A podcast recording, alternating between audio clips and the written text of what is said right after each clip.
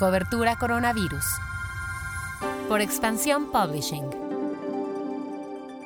Hola, soy Mónica Alfaro y te presento lo que sabemos hasta el momento sobre el coronavirus. Noticias. El estado de Morelos es la entidad con mayor tasa de letalidad por COVID en el país. Mientras que la media nacional es de 10.7%, Morelos tiene una tasa de letalidad del 18.9%. Esto quiere decir que ese porcentaje es la cantidad de gente que fallece del total de los pacientes que dieron positivo. La Ciudad de México es la entidad con más muertes en números absolutos, pero su tasa de letalidad es de 11%. De acuerdo con los datos oficiales reportados ayer por la noche, México ya tiene 61.450 muertes en todo el país. En cuanto a los contagios detectados, ya son 568.621 en total. Pasamos a lo que pasa en el mundo. Un análisis genético confirmó que dos pacientes, uno de Holanda y otro de Bélgica, dieron por segunda vez positivo a COVID. Antier se informó que en Hong Kong se detectó el primer caso comprobado en el mundo de reinfección de COVID. Los pacientes europeos serán el segundo y tercer paciente. El descubrimiento de estos casos pone en alerta a los médicos y científicos sobre si realmente se podría llegar a la inmunidad.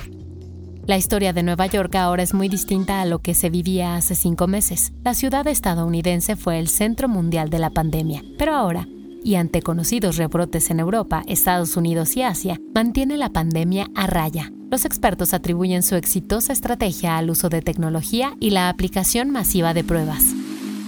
Vacunas y tratamientos. La farmacéutica AstraZeneca, que desarrolla una de las vacunas más avanzadas, dijo que también realiza ensayos clínicos de un fármaco para prevenir y tratar el COVID. El medicamento combina dos tipos de anticuerpos y los primeros voluntarios del ensayo ya recibieron una primera dosis. La empresa china Sinovac asegura que su vacuna es efectiva contra las diferentes cepas del nuevo coronavirus. En una entrevista transmitida por televisión, el consejero delegado de Sinovac, Jin Weidong, declaró que el fármaco ha dado resultados positivos contra más de 20 cepas diferentes del SARS-CoV-2 provenientes de China, Estados Unidos, Europa y países de Oriente Medio. La nueva normalidad.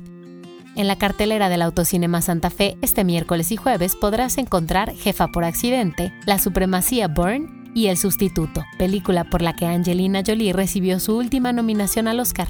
Si quieres ver la programación completa, entra a boletia.com diagonal eventos, diagonal Autocinema Santa Fe.